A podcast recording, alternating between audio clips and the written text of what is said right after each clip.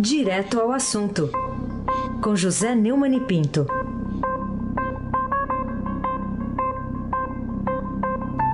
Oi, Neumani, bom dia. Bom dia, Raíssem Abac. Bom dia, Camila Tulinski. Bom dia. Mirante Nelson Volta, o sofredor, o sofredor. oi, tem oi hoje. Sim. Bom dia, Moacir Biasi. Bom dia, Manuel Bonfim. Bom dia, ouvintes da Rádio Eldorado. FM 107.3, Raissem Abac.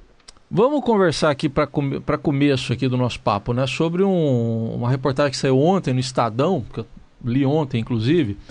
Estadão de domingo, que deu em manchete, né? E também uma reportagem que abrem aí a editoria de política. O resultado de uma pesquisa do Instituto Ipsos, que dá conta de que 94% dos brasileiros não se sentem representados pelos políticos que se dizem seus representantes. Bom, eu vou querer saber o que, que você pensa sobre isso, se você ficou surpreso ou não, mas eu, quando eu li, eu falei, ué, tem 6% que ainda acreditam? Foi a mesma reação minha, Exatamente a mesma reação. Quem são esses 6%? Onde eles moram? Será que eles foram a Marte? É, tomar um pouco de, de ar, ar contaminado do planeta guerreiro, porque o cara encontra. Aliás, eu tenho muita confiança no Ipsos, porque é um instituto estrangeiro. Ninguém pode dizer que está sendo influenciado por é, clientes ou por, pela situação política no Brasil. 94% é, dos brasileiros não se sentem representados pela classe política, faltando, como lembra muito bem o autor da reportagem, o Daniel Bramati, um ano para eleições gerais para presidente, para governadores, para renovar o Congresso, para é, é, eleger governadores, é, renovar a Assembleia Legislativa é, dos estados, etc. Né? Eu, eu tenho feito uma campanha aqui, dia e noite, acompanhando o professor Modesto Carvalhosa, para que ninguém vote em nenhum mandatário de nenhum poder que esteja em ação. Eu sei que isso não resolve nada, é, que esse tipo de renovação não resolve, mas pelo menos se tem uma ideia é, de punir os atuais representantes. Agora, ah, eu vou pedir licença a você, Raíssa, e aos ouvintes da Rádio Eldorado, para eh, ler um pouco ah, os índices que chamam a atenção nos gráficos da matéria é, do Estadão, que foi manchete e, como você disse, abriu o noticiário político ontem. O Brasil é um país onde a democracia é respeitada? Não, 86%. 9% sim. Considera a democracia o melhor regime para o Brasil? Felizmente, 55% dos brasileiros não perderam ainda a fé na possibilidade de uma democracia. Eu me assusto muito, Raíssa, com os índices altíssimos, né? É, de gente que quer a volta do, do, regime militar. 50, ou seja, a maioria, um pouquinho, a maioria, de qualquer maneira absoluta, acha que a democracia ainda é o melhor regime para o Brasil. Mas o não já tem 33%, quer dizer, um terço dos brasileiros acha que a democracia não é melhor. Seria melhor uma ditadura, pelo visto, porque a alternativa, a democracia é a ditadura. Não sei 17%. Aí começa o buraco mais embaixo. Considera o nosso tipo de democracia o melhor regime para o Brasil? Não, 47%. Quase a metade dos brasileiros sabe que esse tipo de democracia praticado aqui não serve para nós. Sim, 38% não sabe, 15%. Todos os brasileiros devem ser iguais perante a lei. 96% sim, isso é óbvio. 3% não, 1% não sabe. No Brasil, todos são iguais perante a lei? 15% acham. Esse também eu achei estranho. Como é que 15% dos brasileiros ainda acham que há brasileiros que não há desigualdade no Brasil perante a lei? 84% têm noção de que no Brasil todos não são iguais perante a lei, 1% não sabe. O problema do país não é um partido político, mas o sistema como um todo. Olha, meu amigo, 81% acham que é um sistema como todo. Eu acho que isso dificulta um pouco você punir os partidos e os políticos. Né? O que vale são os partidos políticos que roubam, mas fazem. 84% não, não é claro. 10% sim, 6% não sabem. A corrupção é culpa do povo que elege políticos? 44% é sim. 52% não, 4% não sabe. É possível governar sem corrupção? 84% acham que sim, 12% que não, 5% não sabe. Ou seja, ainda é um pouco difusa, Heisen, a consciência eh, do eleitor de que ele é o responsável, porque ele, apesar dos defeitos do sistema, é que elege os nossos representantes que não nos representam.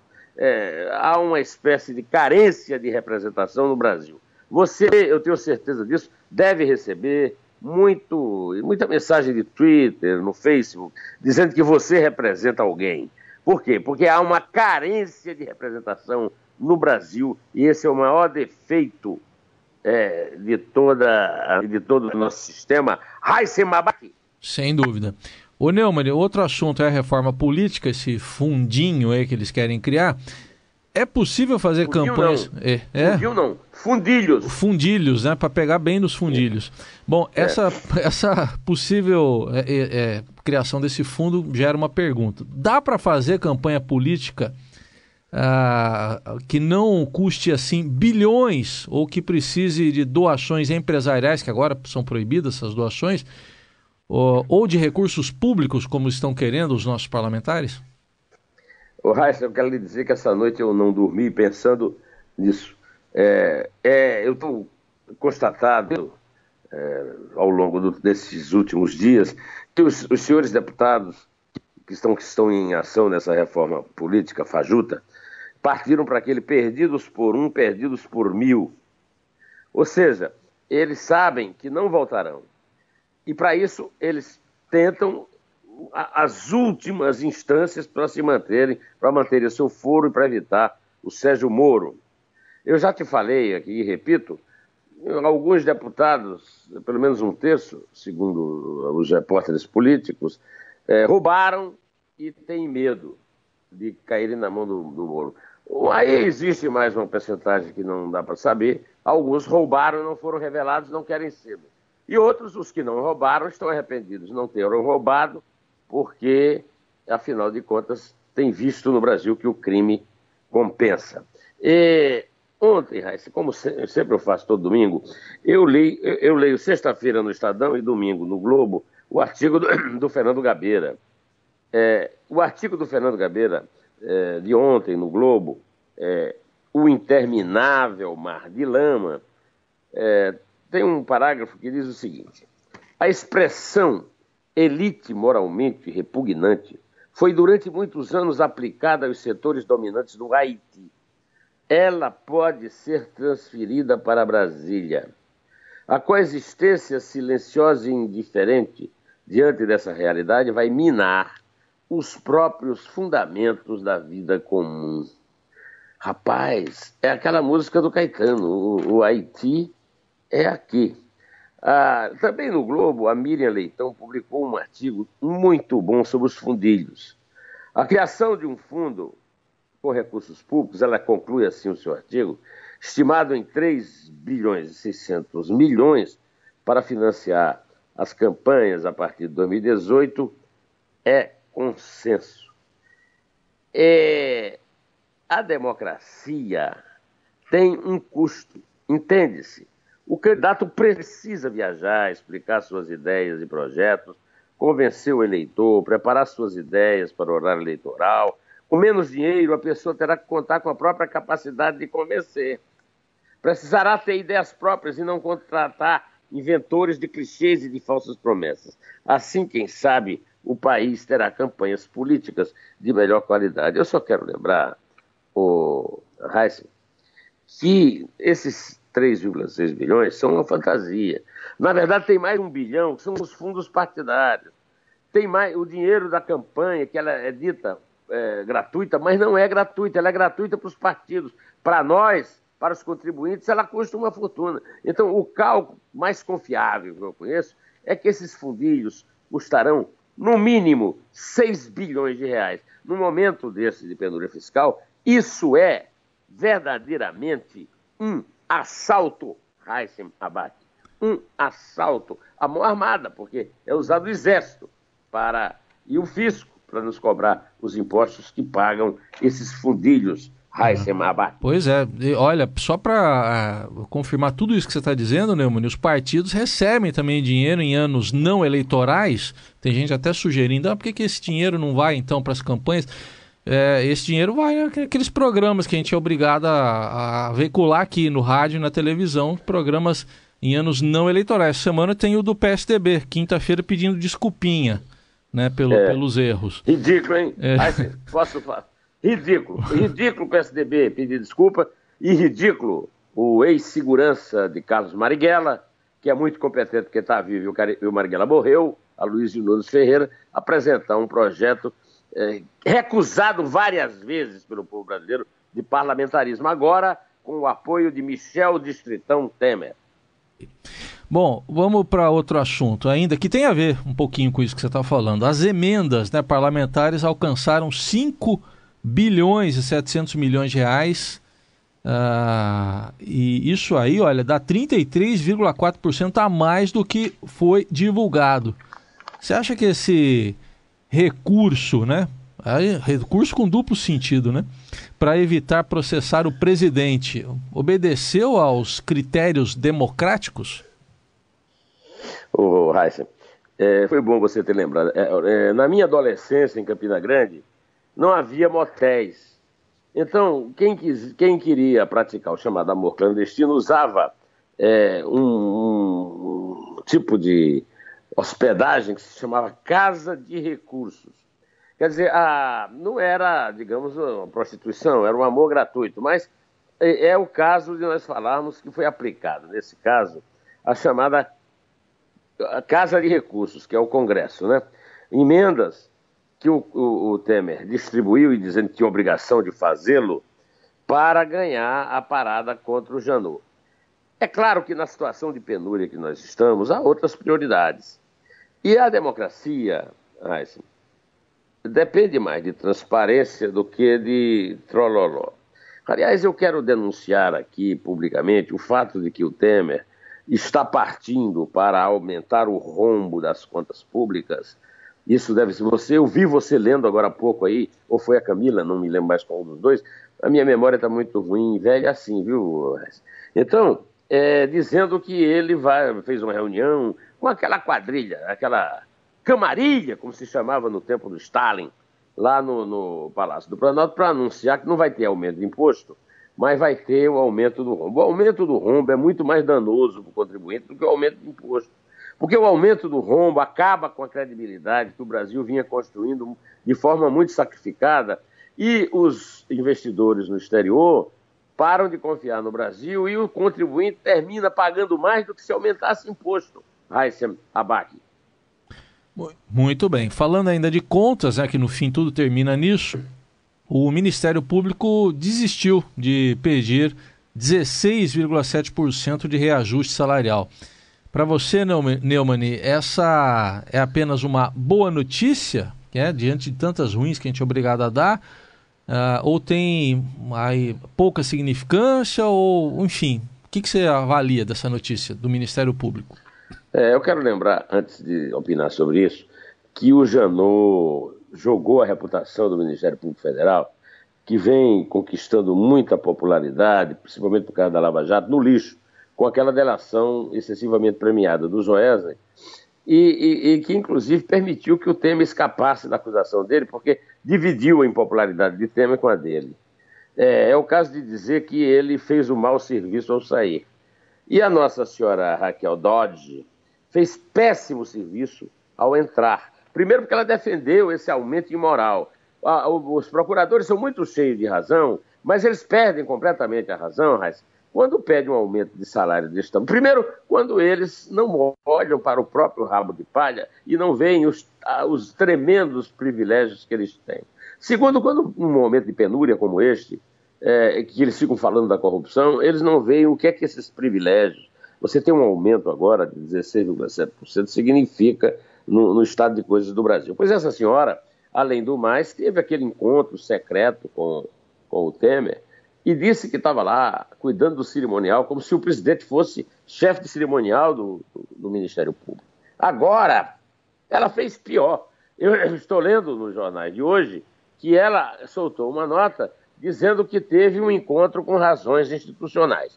Ou seja, é, confessa que mentiu quando falou da, da, da, questão cerimonial, né?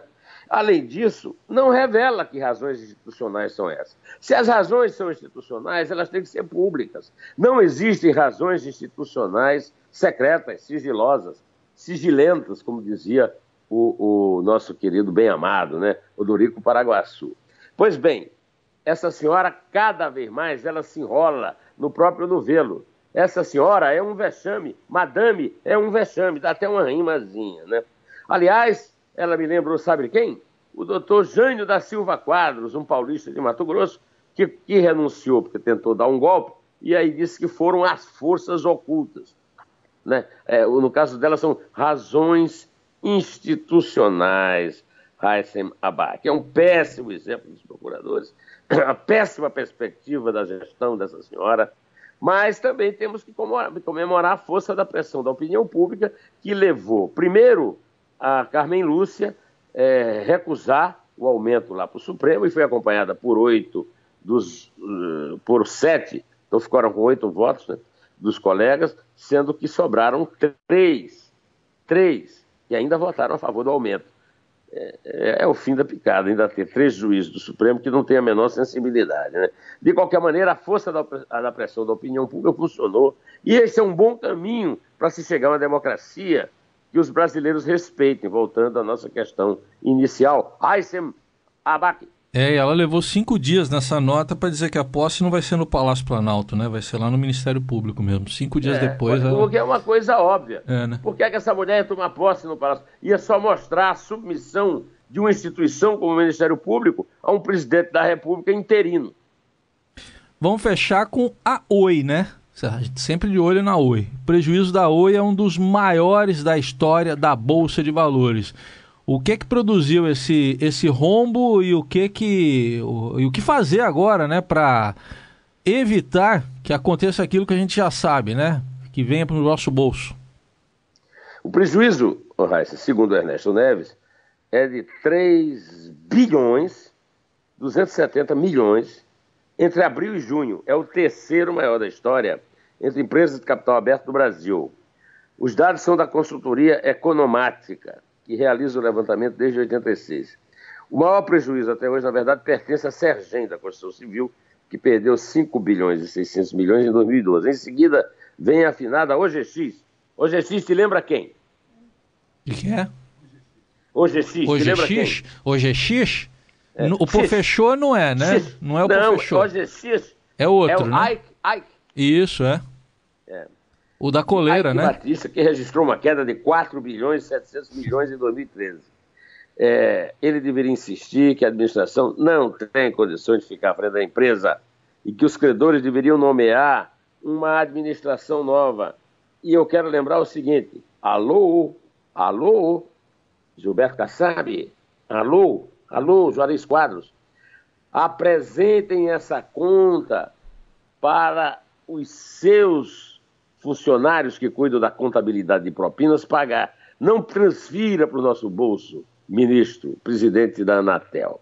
Ô, ô Heisen, hum. hoje eu selecionei uma música, eu até tinha pensado de o Haiti aqui, na verdade era o Havaí que era aqui, então eu mudei de ideia para É Ladrão que não acaba mais. Essa música foi composta quando? A que horas da madrugada passada, hoje. Foi hoje. Bezerra da Silva, ah. Sou na Caixa, Almirante, vamos animar o Almirante Nelson com um sambinha lá da Gávea, para ver se ele esquece o desempenho pavoroso do nosso Flamengo contra o Atlético ontem no Independência. É ladrão que não acaba mais. Tem ladrão que não acaba mais. Você vê ladrão quando olha pra frente. Você vê ladrão quando olha pra trás. É ladrão que não acaba mais. Certo. Tem ladrão que não acaba mais. Você vê ladrão quando olha pra frente. Você vê ladrão quando olha pra trás. E a terra é boa mas o povo continua escravizado. Os direitos são os mesmos desde os séculos passados. O Marajá, ele só anda engravatado, não trabalha, não faz nada, mas tá sempre endinheirado. Se entra no supermercado. Quanto é que você acha que foi o placar moral do jogo Atlético e Flamengo ontem? Placar moral? Ah, Porque foi, foi mais ainda do que os 2 a 0 você acha? 4 a 0 começa pelo 4. Tá bom, atendendo a pedidos, então vamos lá. Ô, Heisen, nós compramos um goleiro pra pegar pênalti, bateram dois pênaltis, ele pulou nos duas vezes no canto errado. Sei. Mas ele Então é comece bom. com 4. Ele é bom. Nas decisões por pênalti, ele manda bem. Vamos esperar um pouco. Ó, agora tem Flamengo e Botafogo. Se for pros pênaltis, ele pega. Ah, vamos ver. Ah, o Botafogo tem o Gatito também, que pegou pênalti. não, não, quem, é, quem, tá- quem pega pênalti é o Gatito. O Gatito E pegou seguinte, sete. Quem pegava pênalti, quem quem andou pegando pênalti é o Paulo Vitor. É, o, ah, pegou lá no Grêmio, né? Agora Pegou Gatito, no Grêmio um pênalti do Robinho, cara. o Gatito já pegou sete com, com Pegou um ontem. É, sete com o de ontem. É. Vamos lá. E depois a gente deixa tocar é ladrão que não acaba mais, mais um pouco. É isso. É quatro, É três. é dois. É um.